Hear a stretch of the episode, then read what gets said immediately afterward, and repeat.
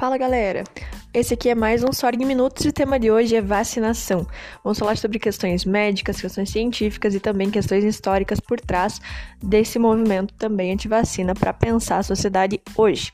Para isso temos uma convidada especial, a professora Bárbara, professora de Biologia, que vai falar um pouquinho com vocês sobre esses assuntos, além do Thales e do Renan, para trazer essas questões para discussão.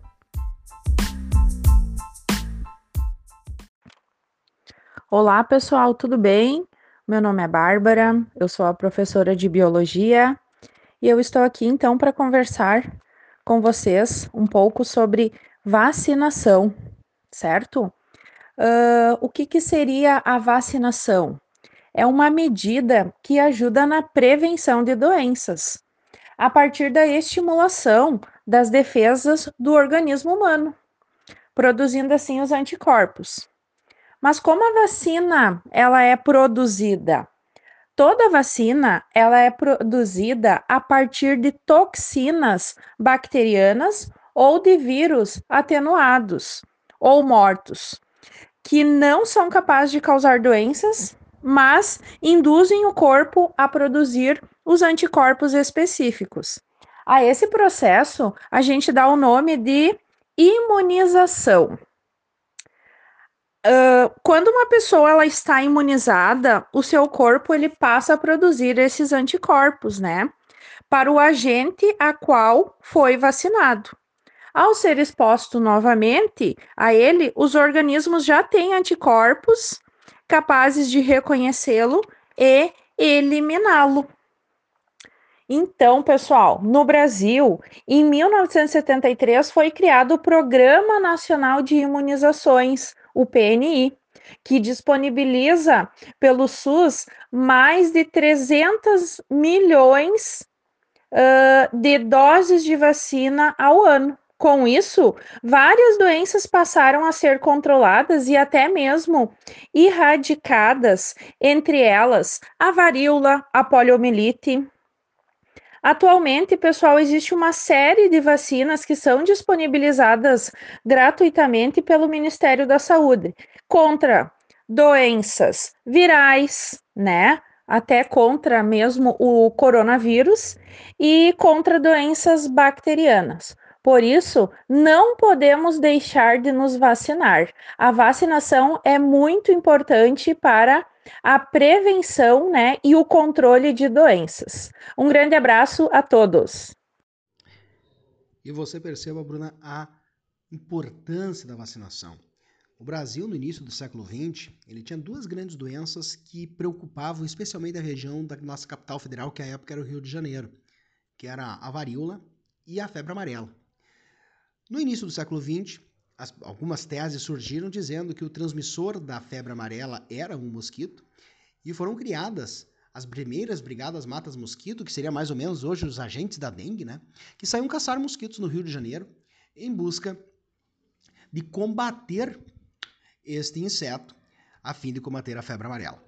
E a varíola, ela era uma doença muito comum na população, causava bulbos né, na, na, na pessoa de inflamação e era uma doença que facilmente levava a pessoa à morte. E a vacinação da varíola foi desenvolvida no século XIX na Inglaterra e ela utilizava o pus dos ubres, né, das tetas das vacas, como, como uh, o imunizante para as pessoas. E esse método de imunização, esse primeiro método, uh, ele era inserido então na pessoa, esse pus do ubre das vacas era inserido na pessoa, e uma semana depois a pessoa tinha que ir no, na unidade de saúde e retirar o seu pus isso era injetado em outra pessoa. E essas foram as primeiras formas de vacinação no Brasil. Você deve imaginar que isso deve ter causado um grande alvoroço, se realmente causou, né? A revolta da vacina, que foi que aconteceu em 1904, entre outros motivos, como a modernização autoritária da capital federal, né, foi incentivada por essa forma de vacinação que causava grande desconfiança na população.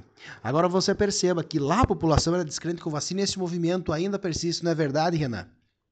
É verdade, como já diria Drauzio Varela. Né? Então, pessoal, nós temos uh, duas possíveis origens uh, do que é o movimento antivacina. Tá? Então, temos um início lá em 1885 no Canadá, né, com um doutor que afirmava que as vacinas poderiam envenenar o sangue E mais para próximo de nós, em 1998, uh, tivemos um pesquisador que ele falava que as vacinas podiam causar autismo se elas fossem feitas em crianças muito jovenzinhas. Tá? Esse segundo cara, né, uh, cerca de dois anos após o lançamento de um artigo científico que ele fez, uh, foi provado que esse trabalho era uma fraude. Uh, no que acarretou né, esse, esse artigo que foi elaborado por esse ci, cientista fraudulento? Tá? Muitas mortes ok? Uh, mortes essas que poderiam ser solucionadas com uma simples vacina tríplice viral. Tá?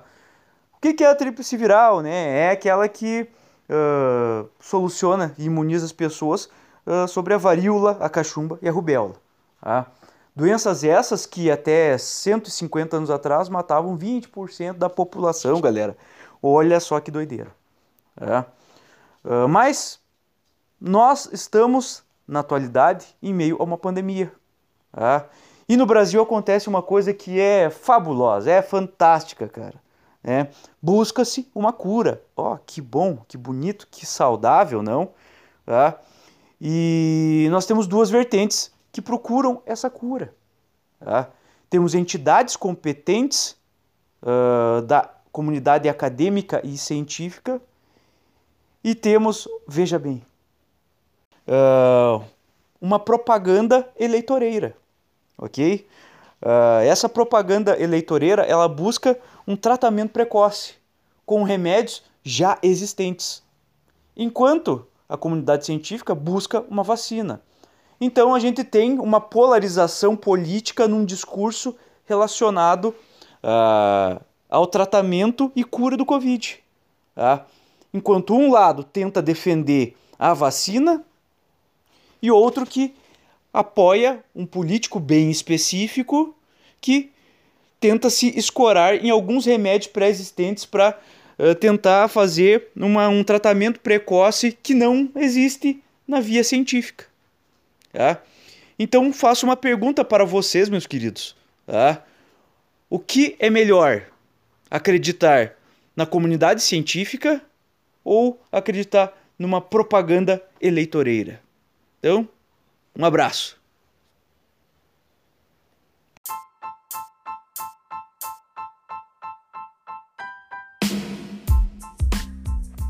E esse foi mais um Sorg em Minutos. Esperamos que vocês tenham gostado. Surgiram novos temas, que toda semana tem um episódio novo. Abração!